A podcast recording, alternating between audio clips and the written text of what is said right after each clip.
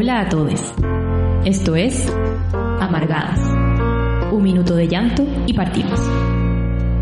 Just a perfect day.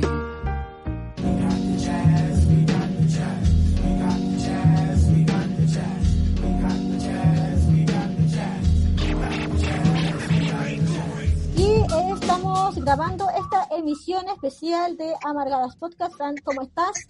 Hola, bien acá en directo de mi pieza. Yo también estoy en la pieza. Sí, por heavy.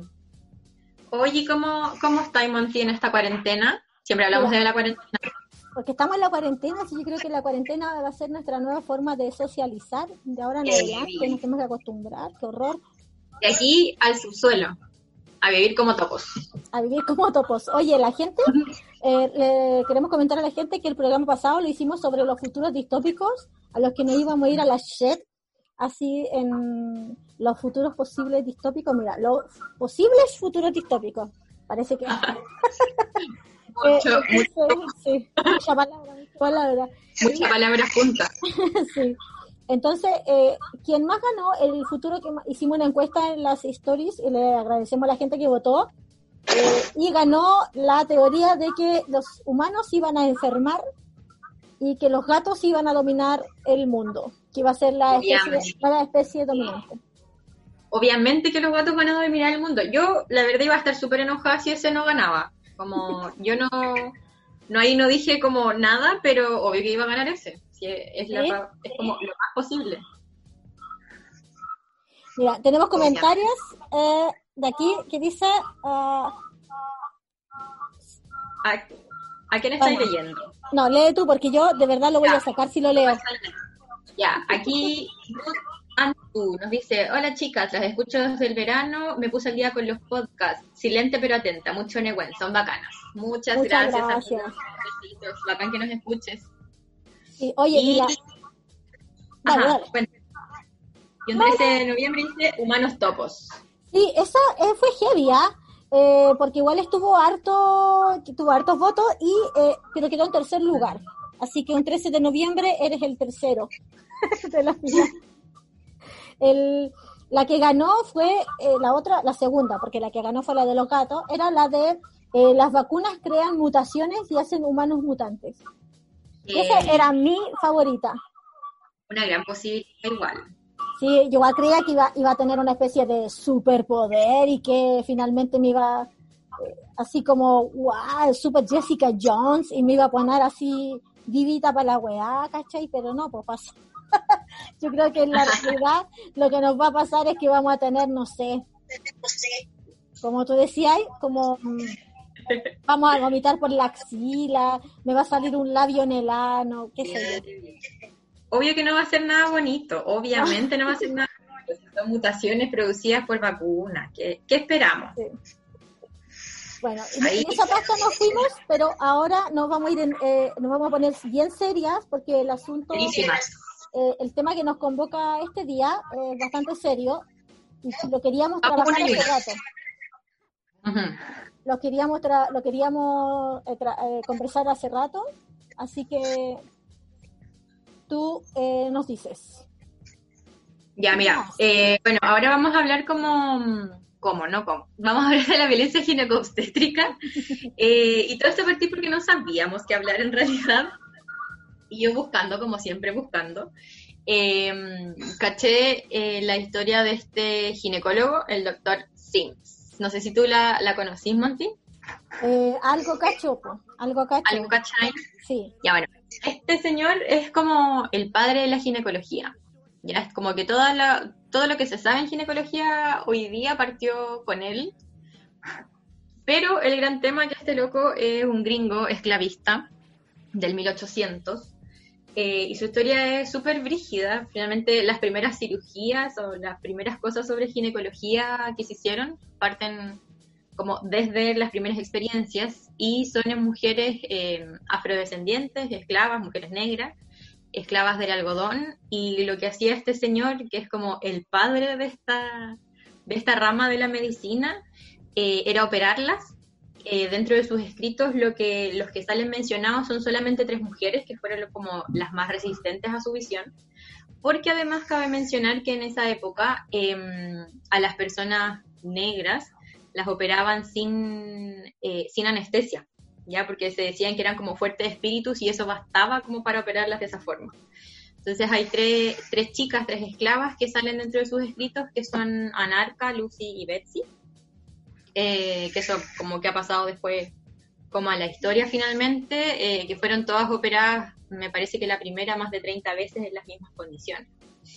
Y eran operadas de una, de una enfermedad eh, que se llama una fístula, que era después del parto. Lo que pasa ahí es que se une la, la vagina con el recto o la vagina eh, con la uretra, que es por donde uno hace pipí, y estas mujeres se orinaban sin, sin poder controlarlo, defecaban sin poder controlarlo, y este señor no hizo nada mejor que experimentar con ellas las primeras técnicas quirúrgicas. Y así fue reconocido este padre de la, de la ginecología. Muy, muy heavy la historia y muy heavy saber que también eh, muchos de los nombres que tenemos como de nuestras estructuras, las personas que tenemos vagina, están nombradas también por, por estos hombres que han obtenido ese conocimiento a partir del sufrimiento también de muchas mujeres esclavizadas, empobrecidas, como que no es un, conocimiento que sea limpio como ninguno en realidad. Sí, la tortura en base a, la tortura a mujeres esclavizadas eh, es tremenda porque no solo la, la ginecología, quizá en otro momento también vamos a hablar de esto, pero la psiquiatría también experimentaba mucho sus técnicas en las mujeres esclavizadas. Eh, claro, finalmente...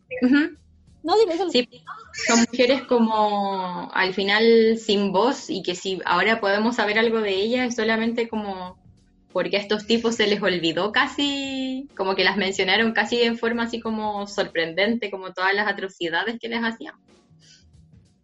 es muy heavy. muy fuerte también constatar que, que hasta el 2018 su estatua estuvo en el Central Park.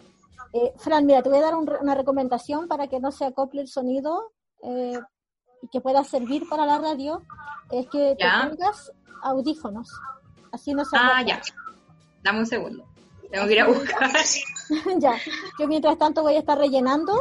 Eh, porque eh, hay, eh, hay noticias, yo, yo caché esta historia justamente eh, a partir de esta noticia que salió en muchos medios y bueno, hay una noticia que está cubierta de forma muy horrible y que esta persona, cabe, cabe, decir que la retiraron esta estatua no porque fue la voluntad del ayuntamiento de la ciudad de Nueva York, que es donde está el Central Park, sino que fue eh, en base a la protesta de colectivas migrantes, de colectivas de mujeres negras que eh, pusieron este, eh, llevaban años reclamando por esta estatua y de parte de la alcaldía de Nueva York hizo una comisión para evaluar este esta estatua, para evaluar el retiro de esta estatua y finalmente el 17 de abril del 2018 fue retirada del Central Park y fue trasladada a un cementerio en donde están eh, está enterrado este mal nacido. Mm. ahí sí, o sea, bacán. ¿Ahí me escucha bien? Súper. Ya, bulento, era solamente los audífonos.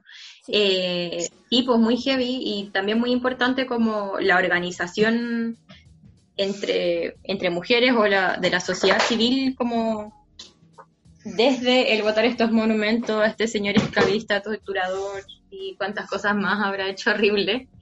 Eh, y también entre nosotras, entre nosotras como para visibilizar en algún sentido esta, la violencia obstétrica, como ver formas, ver alternativas, como de cómo podernos realmente estar saludables sin necesariamente atravesar por esta por estas prácticas o por estas violencias que pueden ser muy duras. Ah. Pero ¿qué es lo que estamos entendiendo por violencia gineco-obstétrica? Porque mucho se puede pensar erróneamente que eh, la violencia gineco-obstétrica es aquella violencia que sufren las mujeres o cuerpos gestantes que van a parir eh, en el momento de parir o durante el periodo de gestación. Claro, mira, eso es como lo más, eh, al final, bullado y lo que lleva un poquito más tiempo en cuanto a la lucha, como, como desde la sociedad civil. Eh, en Chile sí hay varios observatorios que, que llevan hace más de 5 o 10 años como intentando hacer una ley de parto respetado, pero esto también permea eh, más allá de los cuerpos gestantes y también desde eh, la ginecología, o sea, las personas que no, no están gestando ni el parto, también hay una gran violencia, o sea, desde que te hagan preguntas incómodas en el ginecólogo, desde que, no sé, desde a las adolescentes las obliguen, aunque no quieran, a tomar métodos anticonceptivos, eh, el gran desconocimiento, por ejemplo, la nula educación sexual, eh, sí implica una, una violencia. Hablamos de... Hablamos de derechos sexuales y reproductivos, ya estos derechos están hace mucho tiempo ya reconocidos eh, y vinculados, vinculados perdón, por este estado tenemos casi la otra palabra. eh, Oye, vamos en segundo básico, nos reímos igual. Hola, tengo 12. sí. Sí, pues, pero eh, es muy brígido, es mucho más allá de solamente como la, la atención ginecológica, también es la falta de educación, la falta de conocimiento, eh, la falta de, de, cuestiones materiales como para tener un, una plena vivencia de nuestra sexualidad. Claro. Todo eso en la violencia ginecostétrica y también eh, el no tener finalmente cubiertos estos derechos ayuda a que se a que se forme, o sea, que a, a propender esta violencia. Claro, pues, es violencia ginecobstétrica, por ejemplo, que a las mujeres se les niegue su derecho a decidir sobre su cuerpo, por ejemplo. Eh, por ejemplo. Eh, por no habiendo eh, que el Estado no garantice para las mujeres una ley de aborto libre y seguro y gratuito, eh, es sí. violencia ginecobstétrica. Otra forma también del control del cuerpo de las mujeres con las anticoncepciones, negarle a las mujeres información con respecto a la esterilización. Uh -huh. Claro, finalmente, si puedes cubrir como con la falta de educación es como cubrir todo un manto eh, y finalmente la violencia en general, esta violencia se, se, ejerce desde las instituciones, desde los profesionales, desde, desde el Estado también hacia las, no quiero decir solamente hacia las mujeres, pero hacia los cuerpos gestantes, hacia los cuerpos hacia los cuerpos que nacen como mujeres. Eh, pero claro, o sea, es desde una base como mucho más amplia y no es solamente como en cuanto a las prácticas, eso también estábamos hablando un poquito antes. Sí, como, como sí. no es solo la, lo que quieren o no hacer las instituciones o lo que quieren hacer no los profesionales, tiene que, que ver también con un paradigma como mucho más profundo y potente. Exactamente, tiene también que ver con la concepción de, de, del cuerpo, la, esta como colonización, o no como, esta colonización de los cuerpos de mujeres y cuerpos feminizados. Eh, a propósito de eso, eh, teníamos, tú me vas igual eh, orientando en la, en la pauta, ¿eh? sí, sí, sí, eso, tenemos eso. Ah, sí, justamente léelo. eso. Voy, te, tenemos, estuvimos conversando sobre este libro que lo voy a recomendar harto, es el Coño Potens de Diana Torres. Y eh, vamos a propósito de eso leer una cita de ella, de, de este libro, como introdu que introduce un poco y que habla de, de, de la colonización de los cuerpos. Dice que un coño eyacule es político, por al menos dos razones principalmente echa por tierra las ideas que la cultura occidental difunde acerca de la sexualidad y el carácter innato de la mujer. Nuestro sexo es discreto, limpio, bonito, inapreciable y sobre todo emocional, interior. Se nos ha contado que nosotras por naturaleza lo sentimos todo hacia adentro. No tenemos derecho a explotar de ninguna manera. Una mujer que grita o muestra emociones intensas es una histérica. Una mujer que eyacula es una guarra enferma con defectos congénitos. Y más allá de lo sexual, se nos ha dicho que nosotras no manchamos. Básicamente nacimos para limpiar la mierda de otros, no para ir dejando charcos por las camas. Buenísimo. Sí, este, esta es una cita del libro eh, de Coño Potens de Diana Torres. Eh, lo tenemos en PDF, por si acaso. Eh, quien después lo quiera, nos escribe a, a, la cuenta de Amargadas, al interno nos deja su correo y le mandamos el PDF de Coño Potens. Sí, ese, ese libro está muy bueno. A mí me, yo lo leí, tú me lo prestaste hace, no sé, un año, dos años. Eh, y es súper bueno como para entender finalmente, más allá de, las violencias que, están como ejercidas desde afuera, todo lo, como esta estructura mental y cómo entendemos también nuestro cuerpo feminizado o femenino, como quieran llamar. Claro. Pero es muy, muy brígido, como el control desde la educación, la iglesia, eh, como todos los entendidos de esto que no, no nos permiten como vivirlo también. Claro. Tenemos comentarios ahí en el Instagram. Decirle a la gente que está escuchando esta transmisión en, en, el, en la radio eh, que estamos haciendo una transmisión por el PDF, por PDF, mira, estoy hablando por En vivo. Estamos perfectas hoy día. estamos haciendo una transmisión en Instagram, entonces todos los comentarios que estamos leyendo ah, eh, son recibidos de, de, nuestras compañeras de Instagram. Hay gente interesada ya en el PDF. Sí, ahí... Todos lo quieren. Ah, ya lo vamos a subir. Hoy saludo a la, Ana Karina que está por ahí. Sí. ya te mando un abrazo. Un corazoncito para ella. ¿Qué tiene este mate? Este es solo hierbita. Parece que tiene más cosas este mate. No, yo no le hago eso, yo no le hago eso. ¿Qué? No le hago eso, te pone para no y cañaña. No, Así que no. yo creo que voy a terminar, no sé, a, agarrar una, a la pata una silla así llorando. Sí, no, niña. Oye, me, me vendría bastante bien. Oye, eh, ponte los audífonos porque te, te escuchan el retorno. Todavía se escucha, pero sí tengo los audífonos. A ver. Ok. Sí. ¿Ahí? Sí. Está muy cerca a lo mejor, quizás. A ver. A ver ahí. No, no sé. No, bueno, sabes que no importa, porque igual eh, tiene que entender la gente que nosotros estamos haciendo estas transmisiones así súper caseras y no tenemos como implementos bacanes como los que tiene la radio holística. Entonces, lo sentimos mucho. Oye, ¿te creció harto el pelo, niña? Sí, me lo corté en luna creciente. no, no sé. Solo me creció, estoy comiendo bien para no, para no enfermarme. Oye, y sobre esta colonización del cuerpo y esta eh, cita que leímos de la Diana Torres de Coño Potens, ahí toda la gente nos tiene que dejar su correo en el interno de la cuenta de Amargadas para poder darles el, el, libro. Eh, también tenemos un drive donde tengo muchos, muchos libros, eh, bueno, muchos, ay, que tengo cantidad de libros, niña, no tanto, pero, pero, hay, hay hartos libros de feminismo eh, la carpeta se llama Feminismos PDF y si quieren subir cosas también está ahí. Un nombre original. Sí, pero bacán ir construyendo esas bibliotecas entre todas. Igual tengo carpeta de libros, te los voy a pasar. Ya, perfecto. Entonces... Eh, ah, estábamos hablando de la eyaculación, el coño potens y la colonización del cuerpo.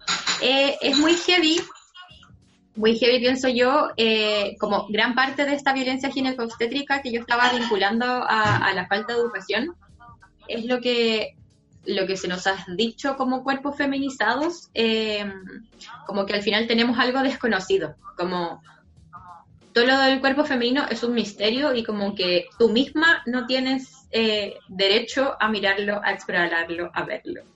Y algo que yo nunca he hecho heavy, y como desde la educación, no sé, por ejemplo, yo trabajo con, adolescentes, con niñas en realidad y adolescentes, y hay muchas que consultan em, cuando se está desarrollando su vulva la adolescencia por un tema hormonal, se asustan mucho porque creen que es algo como que no sé, tiene una infección o se pegaron o cualquier cosa. Y es parte muy, o sea, como que es una imagen muy patente de la falta de educación. Cuando lo- a los chicos le están pasando ahora así como eh, clases de sexualidad, ponte tú como desde la biologización del cuerpo, entendiendo que el cuerpo es mucho más que eso, eh, les pasan imágenes que son iguales, como normadas, eh, depiladas, eh, emblanquecidas. Claro. Mm, tipo, Sí, y Entonces, como que-. A mí hay una cosa que siempre Sí, pues. me- me- que, que refleja mucho también la cultura de la violación en la que vivimos eh, y que cuando estaba creciendo y eh, se me desarrollaba mi vulva, eh, me daba mucho terror que fuera grande, por ejemplo, y como yo estaba en un hogar de niñas, eh, había una enorme burla, así como a, a- estas vulvas que no eran como del porno. Eh, en ese entonces, obvio, ninguna de nosotras tenía tanta claridad al respecto de por qué era así.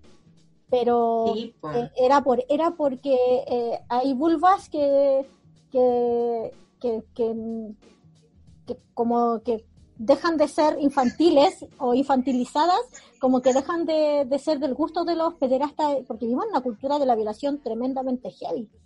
Entonces, Sí, pues, súper el rechazo a nuestros cuerpos también va, para- desde mi perspectiva, por ahí también, porque no cumplimos esos estándares, porque eh, vulvas hay tantas como formas, no sé. Sí, o sea, como que hay como, sí, pues como cuerpos feminizados o cuerpos con vulva, cada uno tiene un, un tipo diferente, un diámetro diferente, una forma diferente, como que es imposible compararla. Y eso, a mi parecer, también tiene que ver con, sí, con esta cultura como desde el porno, ya donde el cuerpo, incluso infantil, es como, como puesto al objeto de deseo de seguramente hombres. Em, y lo otro es como lo que nos han restado la posibilidad como de, no sé, vernos entre nosotros por ser algo así como oculto, algo tabú, ¿cachai? Sí, A mí igual es ujú, es súper importante como algo que pasa a muchas mujeres que, por ejemplo, para ellas la primera vez que, que se miran la vulva o que alguien les mira la vulva es una pareja sexual o el ginecólogo. sí, Como que eso pasa en caleta, en caleta de mujeres y es muy, muy heavy. Yo eso te iba a comentar, que yo nunca me he mirado. Con un que- espejo, con un espejo Nunca. jamás me he mirado. No, nunca, nunca me he mirado. Ahí que la gente que nos está escuchando, que nos deje sus comentarios también sobre este tema, Sí. sobre la violencia gineco-obstétrica, sobre eh, el Sus conocer experiencias, su experiencia. Exactamente. Eh, yo nunca me he mirado con un espejo, nunca lo he hecho. Mm, Nunca heavy. lo he hecho. Yo nunca paso mucho tiempo en el baño por lo demás. Eh, Mm, no, como que mi tiempo de, de cuando me masturbo y todo eso siempre es como en la cama o de repente en el sillón. Pero no, en la- no en el baño. El baño no para mí no es un espacio de, de exploración, por ejemplo. ¿Cachai? O igual eso que, que me decís, como yo nunca me miro mucho porque no es como que mm, siento que todo lo relacionado como a tus órganos sexuales o a los genitales está muy asociado a algo higiénico, médico. Como que solamente lo puedo hacer en el baño. ¿Cachai? Como Sí. que no es parte de mi sexualidad y eso creo que es un, un súper como gran error. Po. Em, para mí igual, o sea, como que obviamente yo no nací aprendiendo esto, como de cabra chica era súper pudorosa y tampoco nunca me miré. Y porque Y además que te, algún- enseñan a hacer eh, como que eso es sucio.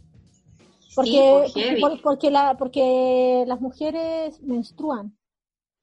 ¿Cachai? Sí, Los cuerpos con vulva es menstruan. sucia. Entonces eso es Ujú. algo sucio. Claro, po. Y mm, ¿qué estaba diciendo? Ah, y como en mi experiencia yo estudié algo de salud y dentro de, de mi carrera también como que lo más heavy es que se mantiene ese mismo paradigma, ya donde todo tiene que hacerse con guantes, todo es allá, todo es higiénico, donde no hay que manchar. Eh, y para mí esta como esta necesidad de explorarme partió igual como bastante después, como por amigos que tuve la suerte de encontrarme, por textos a los que empecé a, a como mirar. eh, y ese proceso, más allá del, como de la posibilidad que yo tengo, creo que es como súper importante también como al compartir redes con otra, con otras cuerpos feminizadas. Claro. Como empezar a hacer, hacer como, mira, sabes que yo me miro, como también es importante. Yo creo que ese, esa como enseñanza que puede obtener una, de una misma es súper importante en la prevención de estas violencias. Exactamente. Y también Como finalmente, es una reconciliación súper fuerte con, con, con el propio cuerpo. Eh, como- porque, porque una como mujer, yo como mujer, ¿cachai? ¿Mm? He ido así rígida con el tema del, de que tu cuerpo o- o es un territorio eh, como peliagudo, ¿no? Mm, como que tu cuerpo, eh, nos han enseñado a las mujeres como que el cuerpo de una eh, puede provocar violaciones. El cuerpo de una es algo como, eh, como espinoso o quebradizo, o, ¿cachai? Es un territorio muy peligroso. Entonces, eh, cuando me empecé a, ya a más a ligar con mi cuerpo, es súper bacán porque te podéis reconciliar con un montón de weas, ¿cachai? Es como te reconciliáis con tu cuerpo, con no sentirlo sucio o no sentirlo o sentirlo inadecuado, ¿cachai? O sentirlo Sí, prohibido, como que hay partes de ti que, que, que no deben ser vistas o que no deben ser exploradas, ¿cachai? Que, por ejemplo, no sé, hace una pregunta X, como si alguna vez como una masturbándose se toca, además de la vulva, la vagina, los senos, ¿cachai? Por ejemplo, el ano, ¿cachai? Claro, Como que eso no, porque eso es como para, para cuando hay un sexo así como con otro, para compartirse con otro, no es como para uno, ¿cachai? No, no sé si me explico. claro. Tengo un comentario aquí de alguien que si lo puedes leer, es que me da miedo apretar Sí. la pantalla y, y sacarlo todo porque me ha pasado. Sacar todo. Ya. Mira, acá eh, Tai.mansi dice, se liga a todo lo sexual, sobre todo la mujer, a algo de suciedad. Sí, Claro, como está entendido que finalmente las mujeres somos eh, como casi locas, cambiantes, eh, como dependientes de las hormonas, sucias porque menstruamos, como que la vulva es algo extraño, o porque además de ser como sexualizado o como para el deseo de un hombre en realidad, como que eso es lo, lo que molesta, porque no estoy para el deseo de nadie, también hay otro paradigma que es esto como misterioso, como los ciclos de las mujeres son misteriosos, como los genitales feminizados son misteriosos. los caminos como que es algo- son misteriosos, perra. Claro, sí, todo misterioso. Claro, y desde ahí también como ese miedo, no sé, por ejemplo, eh, no sé si alguna ocupa como la copita menstrual, como que hay muchas no mujeres que les da que les da como cosa eh, porque se va a perder como adentro de la vagina, ¿cachai? Sí, me pasaba que le, le- por mucho tiempo le temía a los tampones, por ejemplo. Y, eh, Claro. eh, porque pensaba justamente que se me iban a quedar adentro, que iba a tener que ir al médico y así, porque además ir al ginecólogo muchas veces es una práctica que, que avergüenza mucho, porque claro, justamente por prácticas de, de violencia gineco-obstétrica, te encontráis con que, ¿verdad?, te hacen sentir súper mal. Había muchas prácticas, por ejemplo, que mujeres, cuando yo trabajé, la primera vez que trabajé con mujeres, eh, eran adultas mayores, adultas mayores y mujeres mayores. Eh, entonces Ujú. ellas me contaban que no iban al, cuando iban al ginecólogo, como que se súper depilaban, ¿cachai? Como que era, Mm, les daba mucha vergüenza, les daba mucho miedo que las encontraran sucias. Que eso también gente se lleva está- se está riendo de mi comentario. de tu comentario. A ver. Ah, sí. Eh, sí, pues que eso, como que también al final, hasta en tu vulva, como hay estereotipos también de lo que debe ser, Sí, eh, y que llevan, que llevan también como a desinformaciones. Por ejemplo, uno si se depila o te lavas excesivamente la vulva o te lava la vagina, aún peor que es el conducto hacia adentro, como excesivamente, es muy probable que tengas algún tipo de infección. Porque Ah, también hay bacterias y, y, lo, y lo estigmatizado que están los hongos vaginales y lo común que son. Exactamente. Ya como si tuviéramos que ser así como impolutas, como no tener ninguna Me bacteria. encanta esa palabra. Eh, Sí, pues heavy. Y al final son cosas que tampoco son como que están revestidas de salud Y en realidad no lo son. Y es puro patriarcado, porque esta cosa como higienización de la... Por ejemplo, cuando yo empecé a, a tener relaciones sexuales, era como me baño primero y después me voy así, ¿cachai? Era como una entrega blanca, perra purificada. Ahí me faltó el puro lisofón. El puro lisofón me faltaba, guana. Pero eso yo me, lo, me, lo, me lo aspiraba, así que no. no. Ese mejor que no. Acá la amiga Dava Guava, así se llama su Instagram, eh, dice, weona, hay que hacer inolora. Sí, pues heavy, como que eso al final es no, no reconocer también, como que sí vamos cambiando durante un ciclo, si es que tenemos un ciclo. Eh, me dice una amiga que, ah, la Anita, sí, yo nunca he comprado jabón vaginal. No lo hagan, compañeras. No lo haga, no. Eso es como los protectores diarios, mentira de la industria. Sí. Oye, se meten hasta con nuestros olores. no- Exactamente, Sí, sí. la colonización de los cuerpos es tan heavy que alcanza así con, con- a los olores, o sea, realmente heavy. Ah, no, si no, si no el mercado se iba a meter ahí, pues, obviamente que se iban a meter ahí. Y dice, eh, otra compañera dice, varias gracias a precisamente de la copita aprendimos a tocarnos. Aprendimos a tocarnos, sí, Sí. yo comparto mucho con la amiga. Yo creo que ahí fue donde empecé como a, a revisar este tema. Ay, yo ahora como tengo la práctica igual por lo menos una vez al mes, hola, hola Su, Em, como de revisar mi cervix, como mi flujo y, y más allá, o sea, como más allá de lo ginecológico, ya como para irnos más en la, en la profunda, también es como finalmente como alertas o señales que te da tu cuerpo po, para saber también cómo, cómo está tu salud, como después de- del mucho ver. Y creo que más allá de la, de la información que uno pueda tener, es como también hacerse cargo desde algún modo como de tu salud sin mediar a un a alguien que esté sobre ti, que te diga, sí, tú tienes esto y tú tienes que tomar estas cosas y tú tienes que comer así, ¿cachai? Mira, si te lo digo en Como- panfleto, si te lo digo en panfleto, es como el cuerpo, Tírate panfleto, tíralo. nuestro cuerpo está colonizado, entonces es como una reconquista, ¿cachai? Es como Mm. sacar, sacar al colonizador y una verse, observarse. Yo aprendí a hacerme eh, esto autoexamen mamario, es súper importante a- hacérselo constantemente. Eh, ahora me, por ejemplo, me saco fotos en la ducha, ¿cachai? Bueno. Como antes de bañarme me miro, qué sé yo, digo, mira, pero todavía no llego a observarme la vulva con un espejo ni el ano. Me gustaría mirarme el ano, alguna vez me voy a sacar una foto, fíjate, porque me gustaría Sácate una foto. Sí. Sí, igual al final, por lo menos, o sea, como en mi experiencia, esto es súper personal, em, también como desde ese explorar también está como el autoerotismo, pues, como que están íntimamente relacionados. Eh, como también cachar tu cuerpo y que de algún modo te caliente también tu cuerpo, Sí, pues, porque creo que es súper importante. sí, es bacán. Y como buscar, buscar los recovecos de tu cuerpo en donde eh, sientes placer, que no es necesariamente la genitalidad, ¿cachai?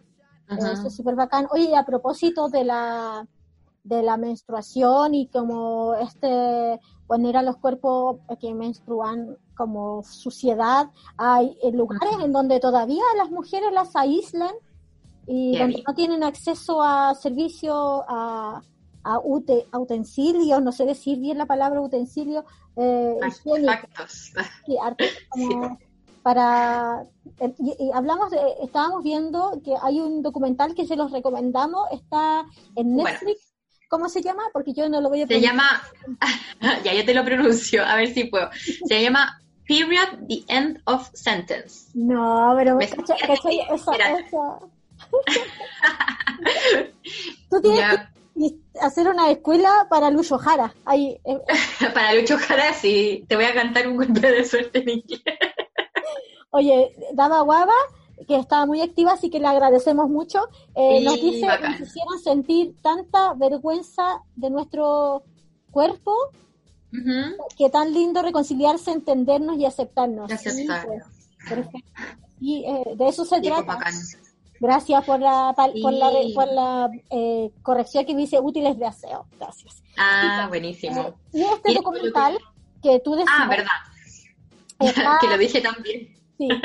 sí, que está basado en una comunidad rural de mujeres en la India. En la India. que Ujú. ellas eh, con una única máquina hicieron eh, empezaron a crear toallas eh, de tela para eh, para su autonomía porque claro dejarlas encerradas eh, que, que se quedaran encerradas porque no, no tenían acceso a útiles de aseo eh, también las la, es súper peliagudo porque la- los niveles de violencia en la India en todos lados en realidad no es como una estigmatización, como que la violencia de género, como nos han hecho también creer que es como eh, solamente se da en comunidades más empobrecidas, en todas las comunidades Claro, eh, es transversal la violencia de género. absolutamente.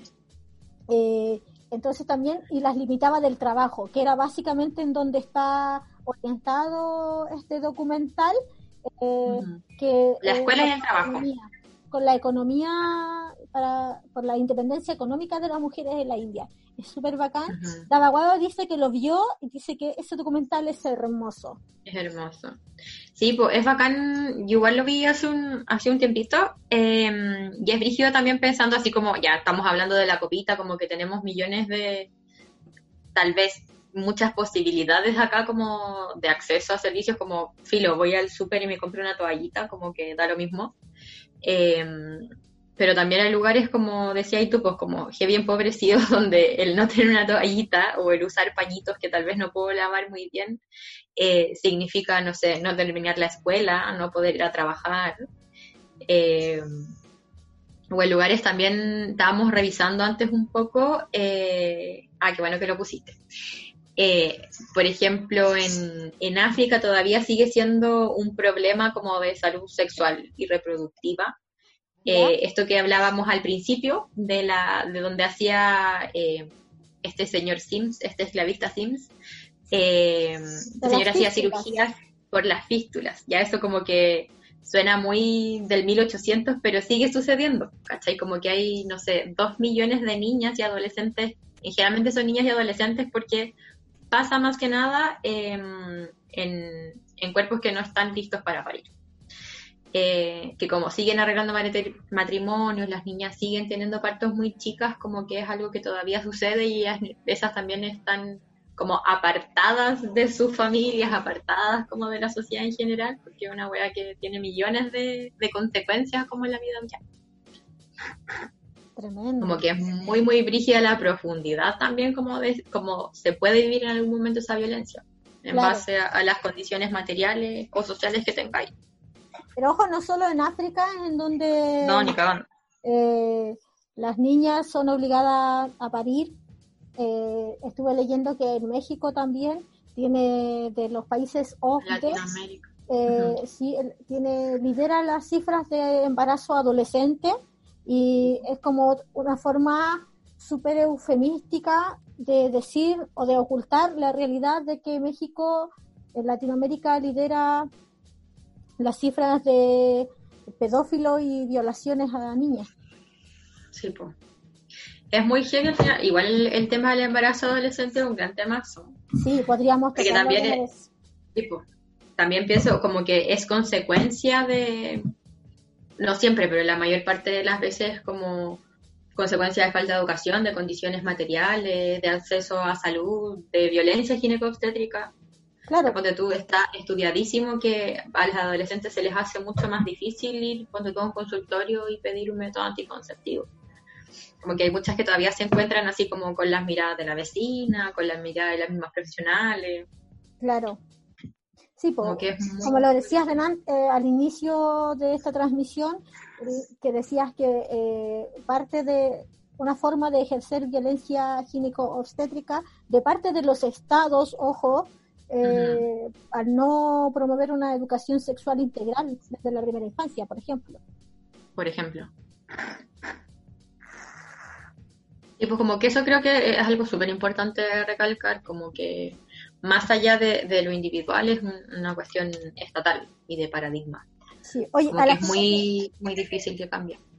a la gente que, que se está integrando a la transmisión de Instagram, le, le, le decimos que tenemos este libro que, cuya cita leímos, una de las citas leímos, que se llama Coño Potens, eh, para eh, en formato PDF, por si lo quieren, nos tienen que escribir al, al interno de la cuenta de Amargadas, nos dejan su correo y Mandan su mail.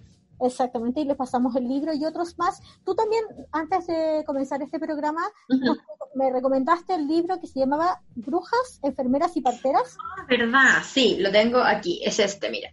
Miren. Voy a, voy a leer el comentario Ese. de Valentina. Ah, ya. Ay, léelo tú porque se me fue. Se te fue. Dice, Valentina Altuz. Dice, es terrible. Yo fui mamá chica y ahora vieja me di cuenta que me engrupí un machito culiao. Él ya tenía 16 y él 22. Sí, ojo, Fuertes. ojo, porque eh, sí, exactamente, o sea, eh, ob- obviamente eh, despreciamos al pedófilo y pensamos que el pedófilo es solo este asqueroso tipo Spinac que se, erotiza con pequeñas de 6 años, ¿cachai? Y- y, y no, no estamos viendo como un pedófilo de mierda al weón A la Miguel. Al amiguite de 26 años que le gustan las chiquititas de 16 años, 14 años, ¿cachai? 17, 18. Igual, como que a mí, como, quizás es muy brígido decir esto, pero igual, eh, como creo que la edad legal no tiene tanto que ver. Exactamente. Eh, no es como un límite mágico. O sea, como si tenéis 30 y te estáis metiendo con cabras de 18, como no, no eres muy diferente, amigo. Exactamente. Oye, qué bueno que lo mencionaste. ¿Nos Sí. queda algo más por comentar sobre este tema? ¿Tenía ahí en la pauta algo más? Eh, ah, las recomendaciones. eh, ah, como reunir las recomendaciones. Les iba a hablar de este libro, eh, Brujas, Parteras y Enfermeras. Eh, habla un poquito como, como finalmente la medicina, antes de la medicina, le quitó el, poderío desde el saber eh, a mujeres que sabían mucho que están nombradas como brujas.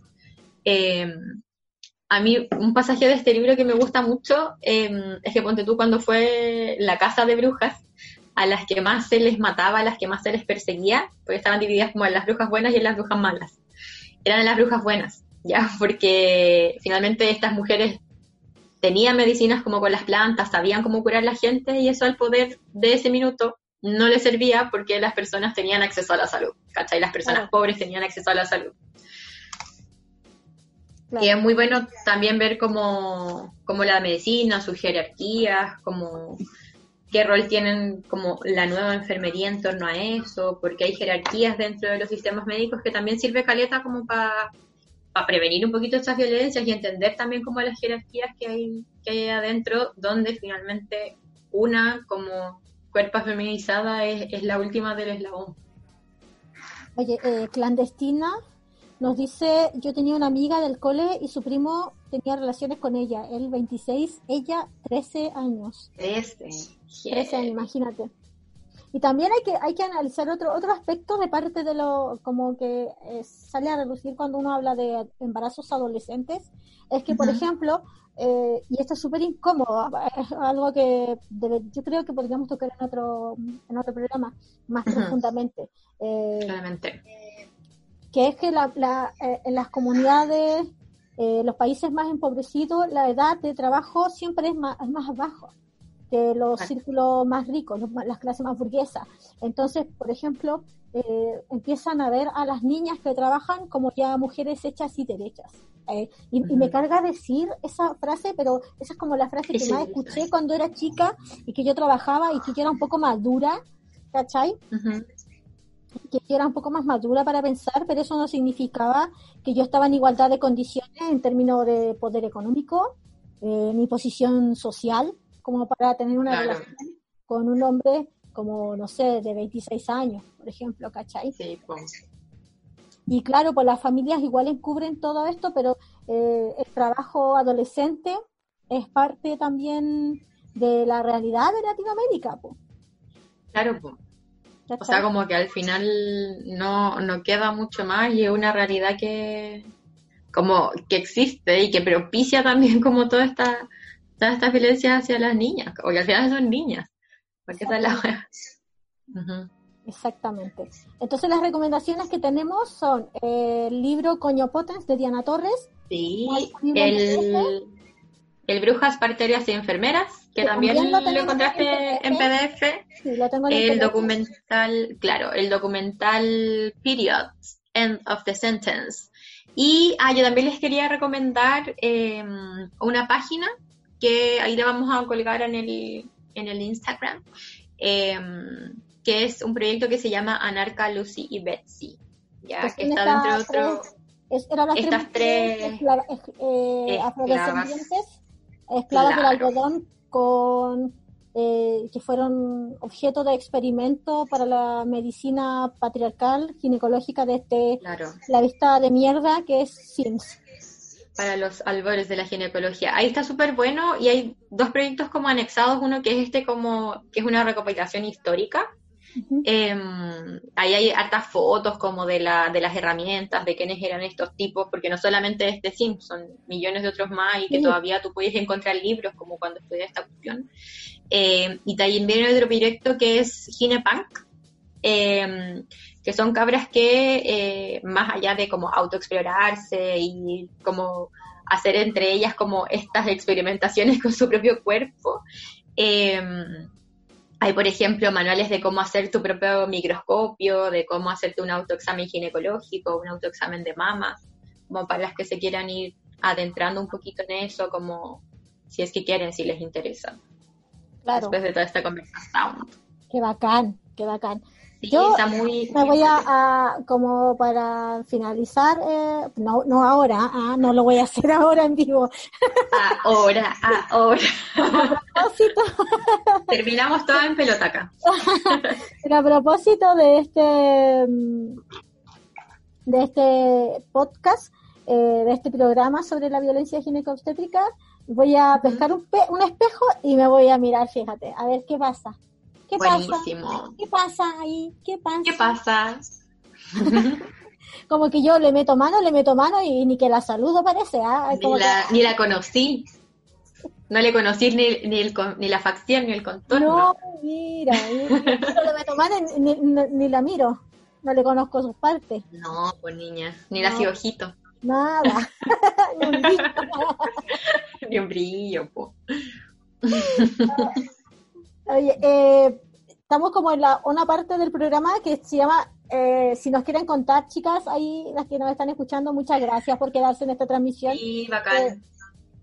eh, sobre el muffin de la desgracia. De la desgracia. ¿Cuál es tu desgracia, Monty? Partamos por tu desgracia. Bueno, ¿cachai? Que el, el día domingo me, eh, me puse a copetear, ¿cachai? Y eh, ya, pero no fue así como que me curé, ni, ni mucho menos, de hecho nada, así como que me tomé tres vasos de piscola, decente, decente. Y, eh, A mí, espérate, ¿puedo hacer un auto honesto? Me decís tres vasos piscola y yo no Ujú. tomo hace caleta de rato. Creo que con uno me voy a la jet de la jet.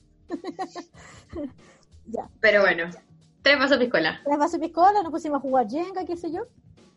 Y después me puse a hacer tartaleta, ya, toda mi wea.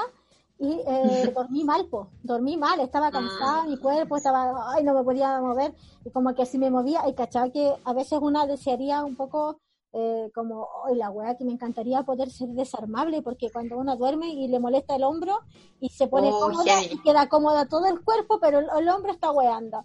Y después te Sí, pones como sacarlo y ponerlo al otro lado. como que justo te acomodáis el hombro, pero ya el tobillo, weona.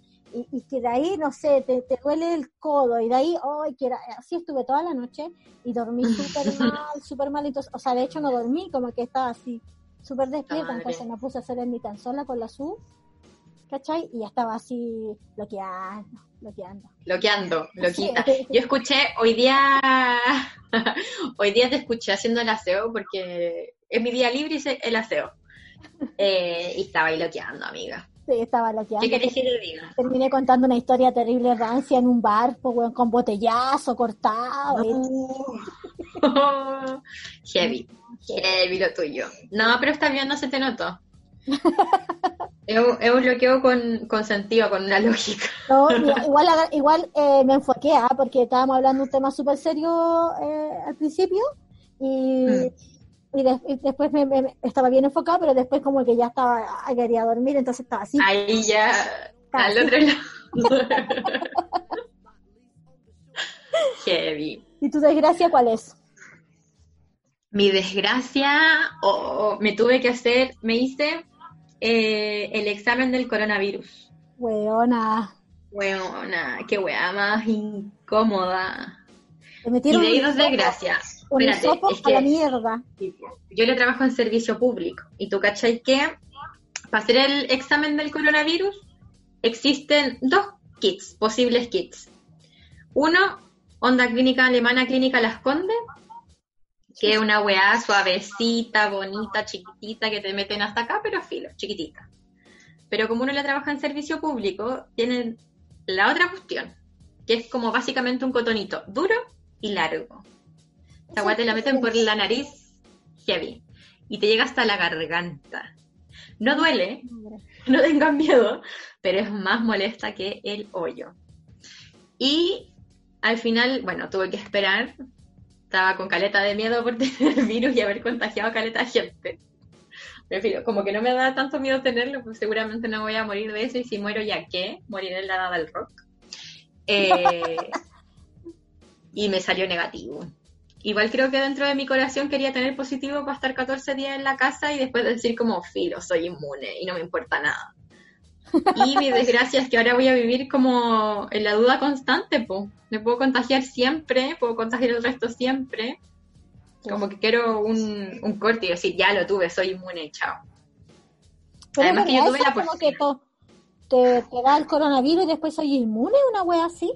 O sea, no se sabe, en realidad nadie sabe nada. creo, yo, yo lo que tengo, Nadie sabe nada, pero se supone, o sea, sí funciona en general el cuerpo. Uno tiene contacto con algo y ya después no te puede hacer nada. no, pero yo lo que tenía entendido es que una persona que después se recuperaba, no en el sentido en que dice Mañalis de recuperarse de morirse, sino que de recuperarse, ¿cachai? Eh, después eh, podía volver a, a tener el virus y volver a contagiar. Sí, pues es que el- ese es el tema de los virus, como que los virus son inestables como una, entonces mm, em, mutan, pueden cambiar muy poquito. Eh, y te puedes contagiar de nuevo, y de nuevo, y de nuevo, y de nuevo. Pero no sé, tenía, en mi interior no lo sabía, pero tenía esa esperanza de estar positiva, estar 14 días en la casa y decir como, sí, lo tuve. Alguna vez que no seas la amargada negativa que eres. Alguna vez, po, alguna vez. Además que, sí, a ver, ¿qué me dice acá? Uh, dame un segundo. Daba Guava dice, mi desgracia fue ganarme el muffin y no podía llegar a buscarlo. No, pero fue porque estaba en la marcha del 9 de marzo. ¿verdad? Fue hermoso tratar de juntarme con la Lisa, aunque no la logré, son las mejores. ¿Te acuerdas No. que estábamos buscándola y que fuimos hacia, Sí. hacia Moneda y ahí nos, nos quedamos ahí un poco Y tuvimos que correr ese día. así, Ujú. Pucha. de verdad. Voy cuando vamos a el, el muffin ilustrado. Sí, el muffin ilustrado ganar. que se va a estar revisando con un espejo su vulvita de muffin, imagínate. Obviamente, Su arándano. full Su arándano. Su arándano, su arándano de vulva. Sí. Si nos quieren contar su desgracia antes de que finalicemos esta transmisión, también vamos a estar Cuéntanos ahora- desgracias.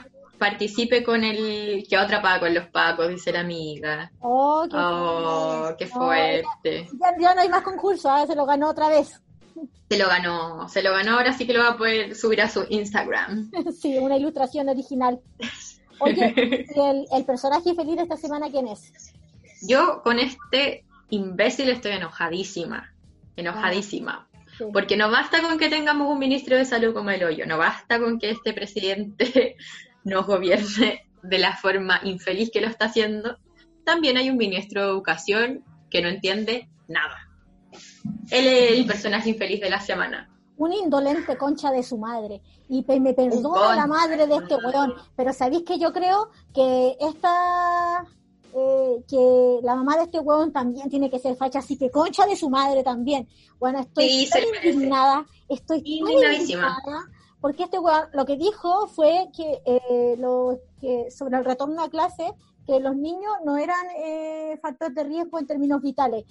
Ah, claro, No, pues, ah, claro, pues, ah, claro, pues, weón, total, mi hijo que se enferma puede esperar 6, 7, 8, 12 horas, weón, esperando atención, mientras el tuyo, conchetumare, ah, ya, bueno, el tuyo con Es que Chetumare va a tener prioridad porque tu hijo vale más que el mío según esta economía de mierda, pues weón, por eso no te importa si tu hijo se Eh. enferma o si, o si mi hijo se enferma total, el tuyo tiene cobertura, pues weón, los hijos de nosotros, Se a los de la, los de culiao. la clase proletaria, que el culeado con Chetumare son los que se pueden morir y van a estar esperando ahí si- con un trato indigno, no, si en verdad que me da una rabia. Oye, esta No, es que costa de ninguno de nosotros, weón, de ninguna de nosotras.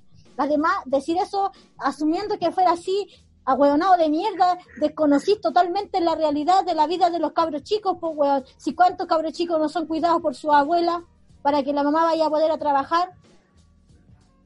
Weón, nunca he estado en una sala de... me encanta, me encanta tu rage. Pero, weón, como que no piensa, nunca ha estado en una sala de clase, nunca ha cuidado a un cabro chico, como que de verdad no, no entender nada. ¿Cómo voy a poner a... oh, ¿Cómo voy a poner a dos cabros chicos a, a metros, a 40 cabros chicos en, en nada? Oye, ¿se cortó la transmisión en Instagram? Se cortó la transmisión. ¿Lo hacemos de nuevo? ¿Inicio otra? Sí. Sí, pues ya. Eh, ah, ah, ah, no, no, no. Oye, pero sigue, sigue diciendo. po. Que Sí, tenemos que- ah, espérate, es que, oh, es mucho para mí. Ah. No, pero o sea, no entiende nada, no entiende ni las medidas de la sala de clase, no entiende lo difícil que es estar con cabros chicos, como si se pegan los piojos todavía los cabros chicos, ¿de qué estamos hablando? Se pegan los piojos todavía. Imagínate, esto, estos buenos creen que de verdad eh, la educación es como en esos colegios Montessori de, de los cuicos, donde hay como cuatro estudiantes por sala, cinco estudiantes por sala, ¿cachai? Donde hay, eh, tienen eh, implementos para seguridad, ¿cachai? Sí, Eh, po. Eh, es ¿cachai? la verdad no entender nada, nada, nada, nada, nada, nada. Onda, estos buenos creen que todavía están ahí, eh, no sé. Eh, te envío una solicitud para unirme a la transmisión de Sí, Instagram. ahí te estoy, te estoy ahí. A aceptar, a agregar. Ya. Estamos en doble para las personas que están en la radio. Oye, Ahí te estoy esperando, Monti. claro. Entonces, claro, estos buenos desconocen totalmente toda la realidad de los colegios, ¿cachai? De los, de, de los colegios que están te- terriblemente hacinados, ¿cachai? Entonces, Sí, es desconocer también que que al final si esto... Quiero que me Ah. diga este weón, quiero que diga este weón, en algún momento, que responda a esta pregunta. ¿Cómo, A ver, cómo mierda, weón, pretende garantizar la distancia física en un, en un colegio donde hay 38 estudiantes por sala, 32 estudiantes por sala en los cursos más chicos, ¿cachai? En un curso de cuarto básico. ¿Cómo chucha tú vayas a garantizar, weón, que esté con la mascarilla, que no se toquen que, y que mantengan la- el distanciamiento físico? ¿Cómo chucha lo va- Si tú podías garantizar esa wea, si tú le vayas a garantizar a los cabros chicos pobres del, del colegio A21 de, la Pincoya, si vos le, le podías garantizar eh, acceso a la salud, prioridad, ahí podemos hablar. Pero antes no, weón, porque todos los Imposible. años, todos los años, weón, eh, se lo- el sistema de salud se satura en los hospitales pobres, en el, en el San Borja, en el, en el Félix Bulne, en el San Juan de Dios.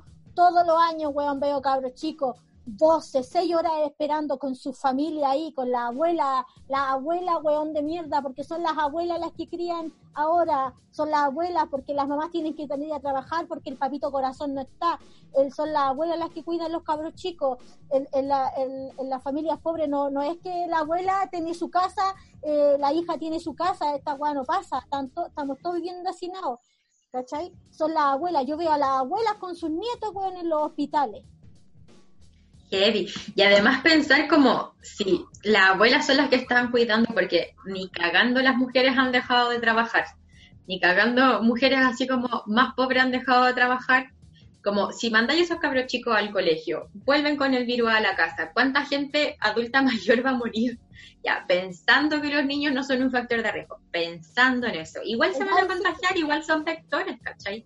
O sea, ¿pueden los hospitales tener a toda esa gente? ¿Pueden los hospitales cubrir como toda la demanda más que van a tener? Si ya, como tú decías, y los hospitales de niños y de adultos entre junio, julio y agosto se van a la mierda todos los años. Todos los años todos los años. Es, es, que, weón, infeliz culiado, loco. Ahora, aquí de la semana. es muy infeliz. Yo creo que es el más infeliz de todos los personajes. Y, además eso es para forzar a, la, a, las familias, a las cuidadoras, los cuidadores, eh, a trabajar, a seguir trabajando sin quejarse. Total, tenía el chico en el colegio y, y bueno, si se enferma es que, bueno, no, como dice el weón este mierda asqueroso de la Cámara de Comercio, que no podemos estar eh, sacrificando la economía por salvar las vidas. Yo estoy de acuerdo con la gente que está comentando, es que no hay ningún esfuerzo en... Que importan unas poquitas vidas, Claro, como no van a ser las de ellos, los burgueses culiados. Perdón que me, me, me ponga tan ordinaria, pero es que esto... Simplemente merecen eso, eso y más, Monty, eso y más. Es que es indignante, es como de verdad, así como de verdad. Y yo pienso también como en las consecuencias, así como si van a obligar a los cabros chicos y ahí, no sé, va a la mitad del curso, ¿qué va a pasar con la otra mitad, cachai? Como es muy heavy, como que también establece entre las mismas personas como de los colegios, seguramente como quiebres en ese entramado como relacional, como que siempre están ahí los pacos internos diciéndonos así como ya, filo, sí, tenemos que seguir produciendo independiente de los días de las personas que están al lado mío. Claro. Como que al final solo va, solo va quebrando más las relaciones entre las personas, ya sea de un colegio, como, no sé, de la misma, como comunidad territorial, como solo contribuye y además, que chucha, weón, ¿cómo podéis decir, ay, ya no va a morir, se va a enfermar solamente su hijo? Oye, weón, no, que creéis que es muy bacán tener a cabro chico con fiebre, tener que estar inhalando, y vos cagado miedo y sufriendo con el niño que está enfermo? Ándate a la chucha, ministro culiao. Sí, pues. Y ni siquiera pensáis como hay caleta de niños, sobre todo como ahora caleta de niños que son enfermos crónicos, niños asmáticos, así como, no sé, con síndromes genéticos, como con este nivel de vida también es mucho más probable que un niño sea de base enfermo de algo. Oye, igual hay cabros chicos, hay niños pobres que mueren esperando atención médica. Recordemos a la niña Amelia, me, me, perdona si no se llama así, pero hace hace un par de años en, en un consultorio en Valparaíso murió una niña de seis años esperando atención médica. Y exactamente, yo estoy de acuerdo, como dice Clandestinaz, que hay que pasarse por la raja lo que digan estos payasos, porque yo no pienso mandar a mi hijo al colegio, buena. No estoy ni ahí con no estoy ni ahí. Sí, pues. O sea, finalmente, como igual hablábamos como en el tema anterior, frente como a toda esta violencia, que es como la opción que tenemos si queremos recurrir a las instituciones, solo como verlas por uno y decidir una nomás. Sí, hay que... Lo también es, tipo, la brígido también es, es que hay familias que, o personas que no, no tienen más que hacer. Exactamente, pues hay mujeres que, no tienen, que, no tienen, eh, ¿cómo se llama? Redes de apoyo en el cuidado, ¿cachai? Y además, como también lo hablamos en, un, en unos programas anteriores, el gobierno eh, cerró el programa 4 a 7 que justamente iba en beneficio de las mujeres que estaban trabajando y que no tenía quien les cuidara a sus hijos y ahora más encima están obligando a los cabros chicos a ir al colegio. Pues, finalmente esa mujer con qué, como con qué sustento le va a decir a su jefe si el ministro cuidado le está diciendo no, manda a los niños al colegio para trabajar nomás. Claro. ¿Con qué cara va a ir y va a decirle no, porque yo no quiero mandar a mi hijo al colegio, me tengo que quedar en la casa? No, pues se puede. Pues. El ministro ya dijo que su hijo no se va a morir, la María. Anda, mm. la chucha, como si la salud de nuestros cabros chicos fuera huevo. Y me pongo pero es que, weón, me, eh, me indigna, me indigna, weón. Es que es muy heavy, es como... Son los hijos de la clase obrera los que tienen que enfermarse. ¿qué? ¿Por qué no mandan a los cabros chicos del San George? Si en el San George, en el San George, en ese colegio cuico fue que se empezó a propagar todo. Mándenlos a ellos y digan que hagan con ellos no seguro a clases, pues como quieren hacerlo con nosotros. Sí, pues. Sí, al final como que igual los colegios que no son públicos tienen la posibilidad porque finalmente nadie como que los fiscaliza, nadie dice nada. po. Sí.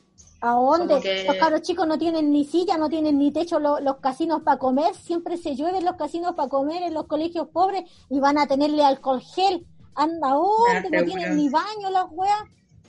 Bueno, tienen nada, así como que los apoderados tienen que llevar el confort. Como que van a haber mascarillas para todos los niños, va a haber alcohol gel para todos los niños. ¿Cómo lo verás que un cabrón chico de ¿Cuánto 6 más? años esté, no sé, 8 horas con mascarilla? Real. más confort en el colegio de mi hijo que en mi, eh, que en mi casa, weona. Weón, no lo puedo creer. Me lavo la raja para no gastar confort para pasárselo al colegio, weón. ¿Y a dónde van a tener mascarilla? oye, oye, Weón. dio- Terrible. Así Es que es demasiado indignante la weá. Es el, el ministro de Educación. Infeliz. Maldito. Sí, oye, quien se ganó el muffin de la desgracia es Dabaguaba. Le vamos a hacer un Y muffin personalizado. Sí. Bien, solo para ti. Muffin personalizado, eh, no sé, va- del tema del día de hoy o de que los pacos te hicieron De- la corona, pacos culiados, De todo un poco. Sí. Va a, te- va a tener todo un poco eso. Todo un poco. como este. De todo, de todo. Toda la vez. Queremos agradecerle la sintonía, su buena onda, sus comentarios y, y bacán. por Muy atentis. aguantar mi, mi chucha. Ay, que me da una rabia. No, es que sí, creo que tus chuchas son todo lo que pensamos y creemos en este en esta situación, weón. Es que es como, no sé, casi un Black Mirror. La distopía es ahora como siempre decís, po, weón. Exactamente, la distopía. Estamos viviendo la maldita distopía. Y dice Tai Mansi, dice, y si ellos vuelven, léelo todo que se me fue para arriba de nuevo. Ah, ya. Y, y si ellos vuelven o determinan el año normal, entre comillas, las niñas que no asistan van a ser reprobados.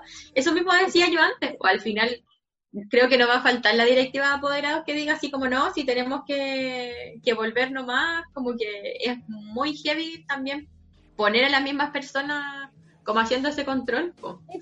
A mí me preocupa Que en general lo que pasa. yo eh, mandé, a, eh, estuve postulando a, con a Víctor desde el año pasado a un colegio porque me interesaba mucho, mucho, mucho. Eh, Vienen a escuchar tu chucha, Monty. sí, eh, estuve así desde antes de, de- como en junio que se abrió el proceso de postulación. eh, Ujú. Empecé a postular al colegio que yo quería ingresar a Víctor, que es un colegio artístico, en donde tenían como otro enfoque, eh, porque no quiero un lugar tan... La escuela es un lugar violento para los cabros chicos, entonces estaba buscando lo que fuera menos violento para mi hijo. Y eh, claro, pues y si, si eh, eh, tiene una cuestión el colegio, un, un estatuto, no sé cómo decirlo, una norma que si los cabros eh, de- repiten o por inasistencia es que se les pierde la matrícula, ¿cachai? Y, Oh.